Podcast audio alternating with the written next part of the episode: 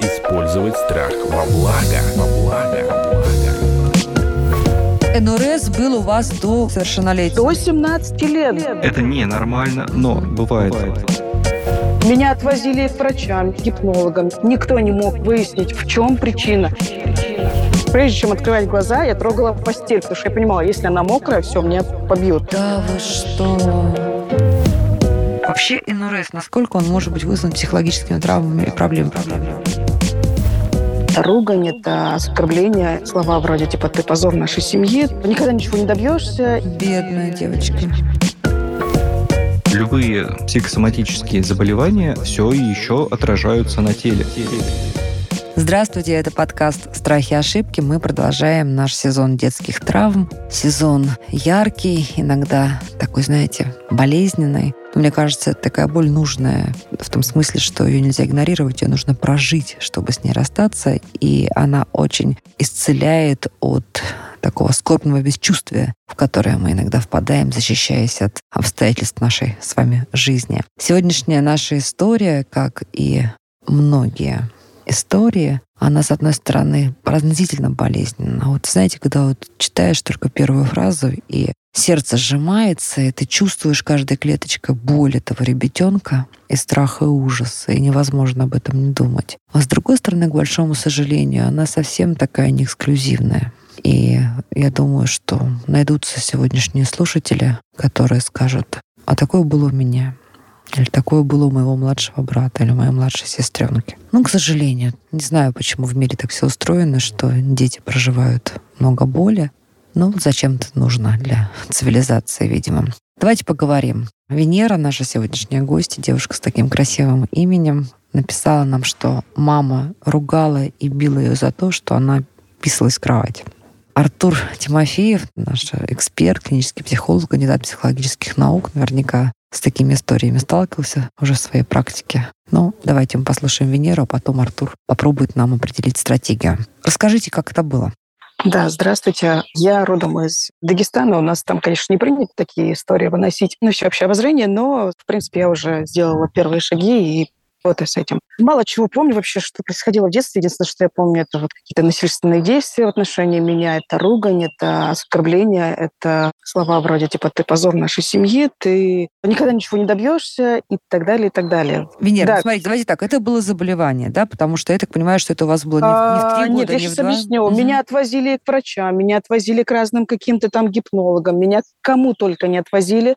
Никто не мог как бы выяснить, в чем причина. Мне только вот какой-то странный доктор сказал в Ставропольском крае, тебе нужно выйти замуж. Может, вот это был такой намек, либо тебе нужно поправиться, либо тебе нужно выйти замуж. Я думаю, ну, блин, поправиться я не могу, в принципе. А, соответственно, 18 лет я принимаю решение выйти замуж. То есть да, НРС был у вас до прямо вот до совершеннолетия? До 17 лет, да. Бедная и тем более девочка. в Дагестане вы знаете, что 16-17 лет, то тебе нужно уже скоро, типа, ну, выходить замуж. Ну, по крайней мере, тогда я считала, что все, типа, скоро замуж, а у тебя такая проблема, и ты не знаешь, что делать с этим. Вот. Ну, соответственно, я вышла замуж. Как только вышла замуж, все абсолютно прекратилось. То есть я Ого. поняла, что мне что-то было в детстве, от чего я испугалась. Это сейчас я уже Да понимаю. И что? впоследствии это пошло. То есть как только я вышла замуж, я была замужем 13 лет, я два года назад ушла от него, и все эти годы у меня ни разу ничего подобного не было. Абсолютно. Да, конечно, потом я рассказала мужу, что у меня происходило в детстве, почему мне было страшно, и почему я вообще плакала несколько дней первые там, дни замужества. Ну, от счастья плакала, что вот это все прекратилось. Потому что прежде чем открывать глаза, я трогала постель, потому что я понимала, если она мокрая, все, мне сейчас очень сильно меня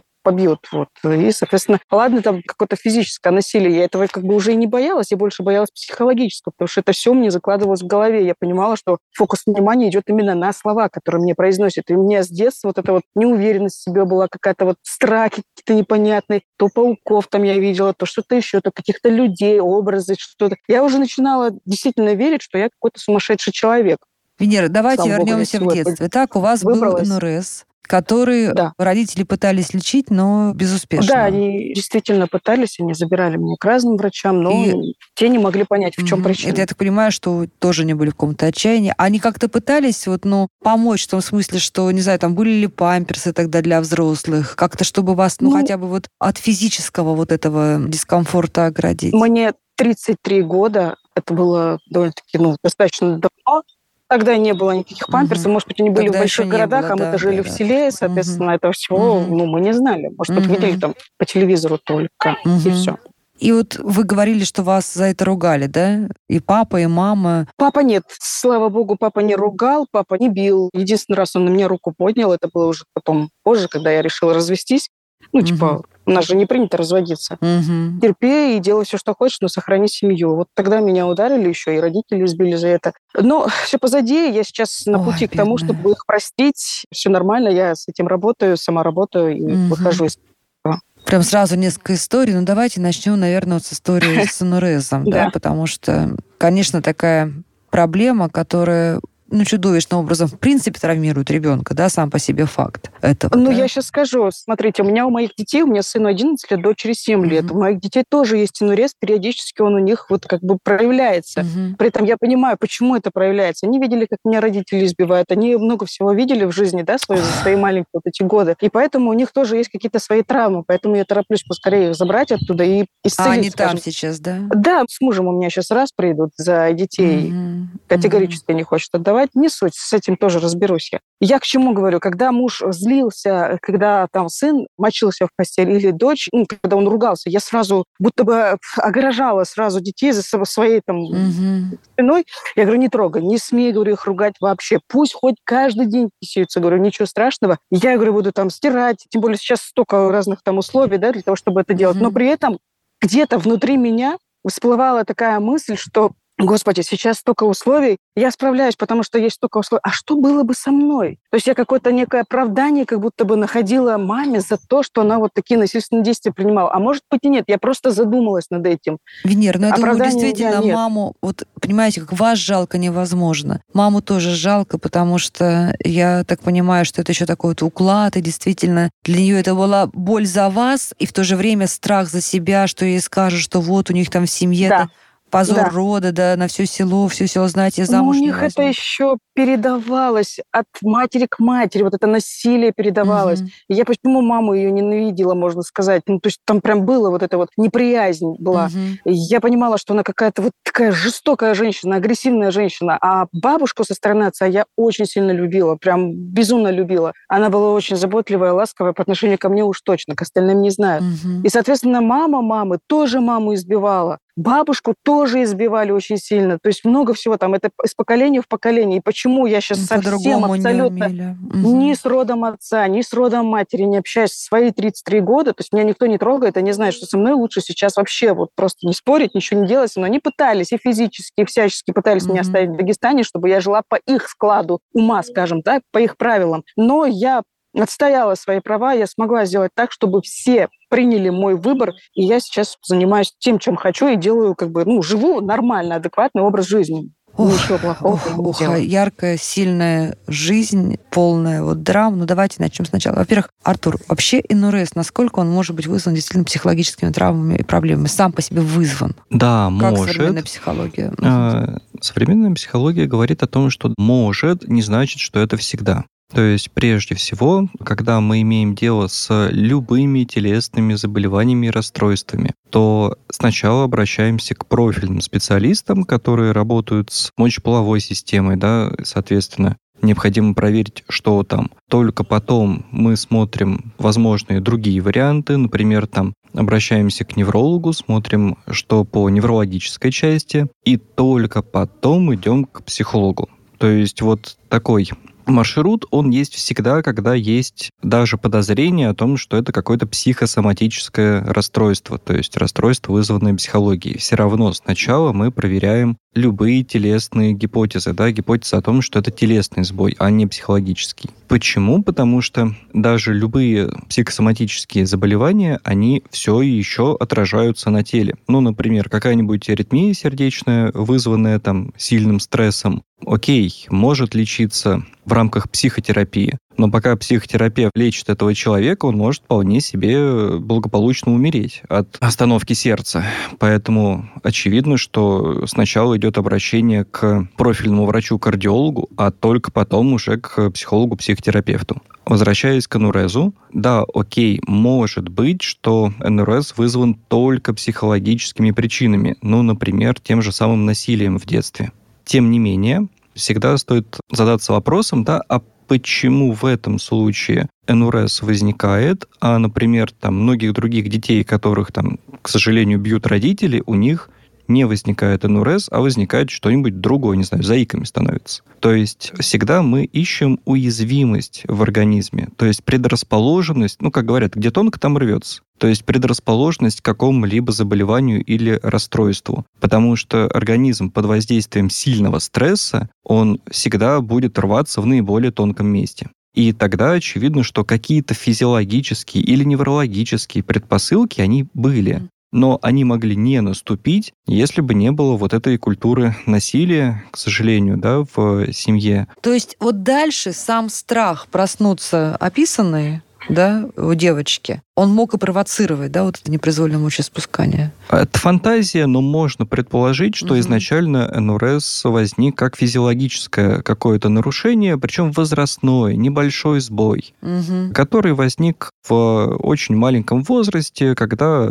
нервная система, да мозг еще не смог сформировать, да, вот эти вот переключения, да, запреты. Так же, как во сне, например, мозг запрещает нам двигаться. Ну, в кавычках запрещает, угу. да, там есть блокировка двигательных центров, чтобы мы, например, куда-нибудь не убежали во сне. Uh-huh, uh-huh. Ну, вот. У людей, у которых это не работает, случается лунатизм. Uh-huh. Здесь то же самое. Можно предположить, что блокировка центров мочеиспускания да, не произошла. То есть обычно, если человеку очень хочется в туалет ночью, он или просыпается, или благополучно этот центр блокируется до утра, если потребность не сильно выражена, и человек только утром такое осознает, что... В каком возрасте должно вот это происходить, вот эта блокировка формироваться? Сейчас вот с учетом вот современной физиологии детей. Очень по-разному. Не могу ответить на этот вопрос с цифрами. Когда потому... родителю нужно беспокоиться? Потому что это все-таки разброс. Угу. То есть нет точной цифры. У каждого ребенка все равно это некоторый разброс. Угу. У кого-то это формируется, там, допустим, в три года, а у кого-то возникает НУРС. И в 5, может быть. И, да, и в 5, и в 7, и заканчивается, угу. например, этот НУРС только там лет в 9, в 10, даже с учетом того, что родители супер мягко, супер лояльно к этому относятся. И ребенок сам по себе стресс не испытывает. Что значит тут правильно относиться родителю к такой ситуации? Допустим, шестилетний ребенок просыпается мокрый или там семилетний. Ну, первое однозначно это не катастрофизировать происходящее. Угу. Ребенку объяснить, что да, окей, такое бывает, это ненормально. То есть это ненормально, но такое бывает. Да, это ненормально, угу. но да, такое бывает, во-первых. Во-вторых, мы с этим справимся, потому что это или пройдет с возрастом, или пройдет за счет лечения. Угу. Поэтому мы пойдем к доктору, вылечимся, с этим справимся, все будет в порядке.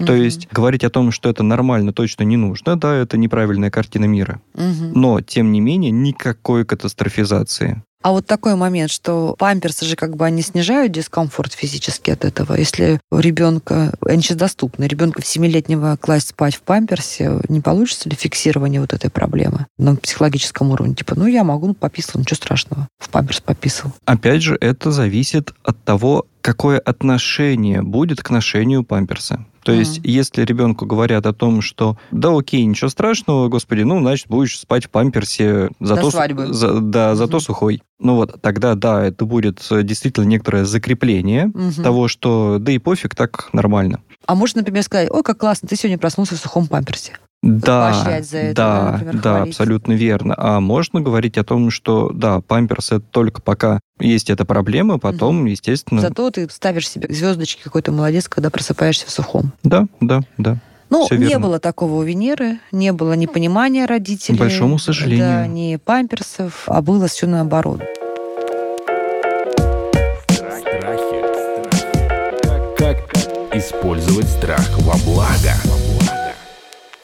Мама почему так реагировала? Почему вот это вот насилие по женской линии происходило? Это просто вот эмоциональная распущенность какая-то? Или это очень сильное закрепление традиций, которые мама потом уже, она по-другому просто не знала, как реагировать? Ну, опять же, отчасти это наши фантазии, но, как Венера сказала, там была именно культура насилия, которая передавалась из поколения в поколение. Я прав, Венера? Возможно, меня за эти слова будут завтра расчленять словесно, но как бы это странно не звучало, да, отчасти это так и есть. Впечатление, что там у нас передавалось вот это вот насилие. Просто. Сейчас приведу пример. Я очень нежно относилась к своему сыну, он у меня настолько мудрый мальчик. В одно время мне начали высказывать за то, что я его воспитываю чуть ли не... Тряпкой. Да, чуть ли не тряпкой, что я слишком много любви проявляю к нему и заботы. Мол, типа он должен быть со стержнем. Я противостояла этому всему в один момент настолько, я не знаю, у меня постоянно что-то происходило в этой семье, когда я находилась вообще, в принципе, там. Мгм. Соответственно, я сорвалась и ударила сына, но мы потом пошли к психологу детскому. Он меня попросил прощения, я у него попросила прощения. Мы, обнявшись, плакали просто в Какая захлеб, наверное. Ему было 9 лет где-то, да. Вот. И, соответственно, сейчас я почему-то тороплюсь-то их забрать, потому что я понимаю, дальше, дальше травмируются их личности. И поработать ним. А скажите, пожалуйста, а вот это вот э, насилие, оно было принято именно в вашей семье или вообще во всем селе так было принято, во всем вашем роде? Ну, даже сейчас там говорят, что один удар, один шлепок намного лучше воспитывает, нежели чем долгоиграющее объяснение. А я против Мгм. насилия в принципе. Вот интересно, что Венера вот все-таки не взяла эту модель, от противного пошла, да? Такое бывает как раз ранее в наших предыдущих выпусках. Мы иногда говорили о том, что когда происходит психотравма, человек или идет, скажем так, по вот этому негативному сценарию, когда для него становится, в данном случае, да, в случае с Венерой, насилие нормой, и тогда она интегрирует это насилие в свою жизнь, например, и также радостно там избивает своих детей.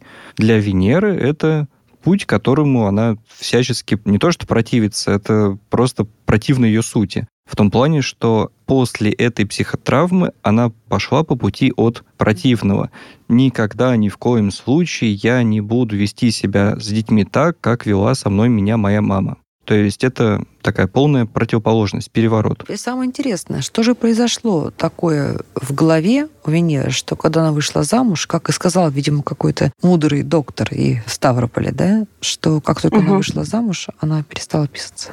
Очевидно, что к тому возрасту у Венеры все сформировалось. Нет, у меня есть некое такое объяснение. Давайте вы, а потом Мгм. нам Давайте, давайте. Мгм. Да, смотрите, я никогда до 18 лет, пока не вышла замуж, не ощущала никакого чувства заботы, любви. То есть ко мне не проявляли все это. Соответственно, мой муж впервые оказался тем человеком, который меня обнял. Вот просто обнял. Мне этого дико не хватало. Я тактильный человек сама по себе. И как только я поняла, что вот есть мой близкий человек, на тот момент, по крайней мере, я же вышла замуж лишь бы сбежать из этого дома. Я, получается, загадала желание на 1 января, что Мгм. кто бы ни пришел, хоть старик, я выйду и сбегу из этого дома. Не в прямом смысле. Мгм. Вот, 3 января он приходит свататься, и я соглашаюсь. И 8 марта я вышла за него замуж, по сути. И, соответственно, как только я психологически успокоилась, поняла, что я в безопасности, именно это повлияло тем таким рычагом, который остановил процесс мочеиспускания. Вот единственное объяснение, которое как раз-таки больше всего подходит. А муж такой ваш в первые годы был добрый, заботливый, да, и мягкий. Ну, он тоже такой закомплексованный, со своими причудами. Но, по крайней мере, он дал мне то самое успокоение, тот Мгм. самый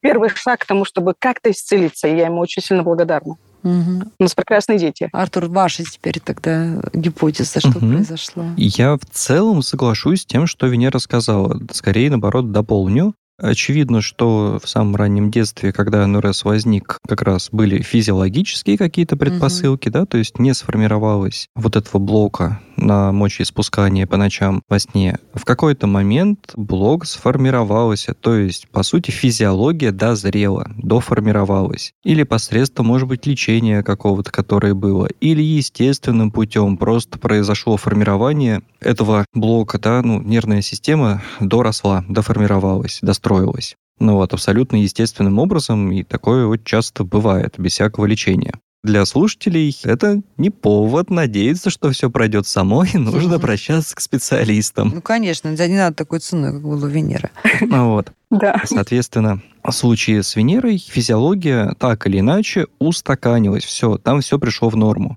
Но НРС уже продолжался как психологическая проблема. Мгм. В подростковом возрасте. Да, и в подростковом возрасте он возникал уже как ответ на вот этот вот запредельный стресс. Опять же, стресс и яркие негативные эмоции как раз этот блок снимали. То есть физиология дозрела, но очевидно, что сильные эмоциональные волнения, потрясения, да и в принципе некоторое, ну в кавычках, закрепление того, что в материнской семье вот у нее всегда так, то есть по-другому не бывает. Реакция родителей все это дело закрепляла. Естественно, психика просто-напросто выдавала эту реакцию раз за разом. То есть этот блок, физиологически уже готовый работать, не срабатывал уже за счет психологии, психологических потрясений. И да, действительно, когда Венера вышла замуж, то эта система в одночасье сломалась потому что вот этот мощный, быстрый, единовременный переход из одной системы в другую, там из системы, где есть родители, с которыми страшно, и есть муж, с которым на тот момент было, не знаю, насколько хорошо, но точно Комфортно. безопаснее, чем с родителями, Плюс он еще и дал вот эту тактильность, про которую Венера сказала, да, это дополнительное чувство безопасности, принятия, любви, комфорта, заботы. Слушайте, ну, может быть, там еще был такой момент, Венер, что все-таки вам не хотелось в постели взрослым мужчиной описаться? Может быть, это еще сработало таким стопором? А, Он-то не взрослый, он всего лишь на пять лет был старше меня. Я к тому, Но что все у меня равно были пожелания посторонним человеком оп- описываться. А, ну, может быть, так. Я не знаю, что тогда вообще происходило. Я до сих пор вот пытаюсь найти ответы. Не скажу, что прям фанат Мгм. этого всего. Мгм. Но мне интересно, что повлияло тому, что вот это все в одночасье просто прекратилось. Есть вот эта вот моя, собственно, гипотеза, скажем так, что вот просто безопасность стала, и это Подождите, все. Это понятно. Ваша, ваша гипотеза понятна. Значит, вторая у нас гипотеза, ну, взаимоисключающая, что вот стопор произошел, запрет такой, стоп-сигнал, потому что появился мужчина. А еще, вот вы же помните этого доктора в Ставрополе, который сказал, что выйдешь замуж, все пройдет. Возможно, А это, могло, это могла быть такая сильно. установка, Артур? Возможно. Могла, Возможно. если Венера запомнила эти слова, Да. наверное, эта установка имела место быть. Вопрос, насколько она готова была в эту установку поверить, да, насколько она готова была ее принять. Я думаю, она вполне могла быть готова, потому что я думаю, что к 17 годам вот этих мучений и страданий она уже выхода не видела. Она хотела вырваться из семьи. И мне кажется, что вот, возможно, вся ее душа, так сказать, сознательно, бессознательно все стремилась к этому моменту, да, когда это наступит новогодняя ночь, да, да, карета превратится в тыкву, а в полночь или куча других вот таких есть у нас образов метафорических из сказок и из бытового язычества, что вот что-то раз произойдет и все изменится в одночасье. Вот, может, мне такое, что такое было. Но чудо бы не случилось, если бы физиология была не готова. Это правда. Ну, давайте все-таки в завершение поговорим и дадим, может быть, несколько советов Венере. Вот сейчас, в сложном периоде жизни, когда, я так понимаю, Венера, вы до сих пор и обвиняете родителей, и э, сейчас родители не на вашей стороне в том периоде жизни, который вы проживаете. И, в общем-то, опереться эмоционально на семью вам не приходится, да, сейчас? Я два года с ними не общалась. Недавно вышли со мной на связь и мама, и сестра. Мы типа не будем вообще затрагивать прошлое, мы просто соскучились по тебе и так далее. Но я пока держу дистанцию, понимаю, что эти люди пока что... Они созрели к тому, чтобы принять любовь в свою светлую сторону. У них пока тьма над ними. Но я их простила. Я это прям точно знаю. Простили. Как Венере правильно, такие общие рекомендации из такого неразрешенного, в общем-то, еще кризиса, да, который тянется с самого раннего детства, как ей правильно выйти? По-моему, она абсолютно точно на правильном пути. По крайней мере, она говорила о том, что простила маму, да, может быть, или уже простила, да, или на этом пути, да, прощения родителей, в том плане, что не ради них, скорее ради себя, не оставлять себе внутри разъедающей злости, ненависти, потому что это те вещи, которые вредят самому человеку непосредственно, и это то, что человек передает будущим поколениям, то есть транслирует детям. Поэтому отсутствие разъедающей вот этой ненависти к родителям внутри — это залог того, что дети будут относиться уже к самой Венере с гораздо большей любовью, чем она относилась к родителям. То есть смысл в том, что Мгм. если бы вот эта вот ненависть к родителям сохранилась, то это бы помешало формированию теплых доверительных отношений с ребенком. Даже неосознанно совершенно. Даже неосознанно. На уровне моделей поведения. То есть я веду себя с родителями вот так, и ребенок будет вести с Мгм. мамой себя, возможно, да, похожим образом. Это некоторые, опять же, сценарии, которые запоминаются в детстве на бессознательном уровне, потому что еще до словесные. Ну что, Венера, мы, с одной стороны, конечно, вам сопереживаем вашему опыту и, и тем непростым периодам, которые сейчас вы проходите. С другой стороны, Восхищаемся, восхищаемся. Я считаю, что нужно просто восхищаться тем, что вообще не то чтобы мной, а вообще любым ребенком, который смог пройти да, через э, да. определенное насилие и все-таки сохранить в себе свет. И я не для того, чтобы, знаете, кого-то осудить, рассказать о том, что вот меня нужно пожалеть или еще что-то. Не для этого вышло. Я просто хочу, чтобы ребята, у которых есть такие проблемы, mm-hmm. в любом случае принимали это не как какое-то наказание, это какой-то просвет, который в дальнейшем очень сильно помогает. Посмотреть на все со стороны, полюбить всех, даже тех, кто тебя обидел, бил, что-то сделал, что-то говорит. Не суть. Главное, чтобы любовь внутри тебя была, а все остальное сложится. Какая вы молодец. Спасибо вам за тоже пример вот такой силы, Вам энер- энергия. Пусть все у всех будет хорошо. Мы сегодня, друзья, обсуждали сложную, непростую историю, но очень поучительную. И благодарны нашей героине, желаем ей всяческого благополучного исхода вот тех еще не очень, может быть, хороших обстоятельств. Верим, что так и будет. Это подкаст «Страхи и ошибки». Мы продолжаем сезон детских травм с нашим прекрасным экспертом, медицинским психологом, кандидатом психологических наук Артуром Тимофеевым. Спасибо вам большое, Артур. Друзья, пишите нам, пожалуйста, рассказывайте ваши истории и приходите к нам в студию. Артур поможет. Спасибо, Венера, за историю. Я уверен, у вас все получится. И я думаю, что это очень Спасибо. классная история для наших слушателей. Подписывайтесь на наш подкаст. Подписывайтесь на подкаст на сайте ria.ru в приложениях подкаст с Web Store и Google Play. Комментируйте и делитесь с друзьями.